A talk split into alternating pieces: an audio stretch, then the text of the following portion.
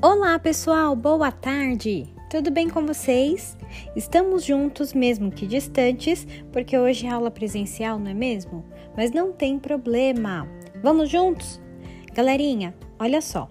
A nossa aula de português de hoje, a primeira do dia, nós teremos aí um resuminho sobre o uso das palavras mas, mais e mas. Vamos saber a diferença? E depois temos um exercício curtinho sobre o resumo. Fácil, fácil. Combinado?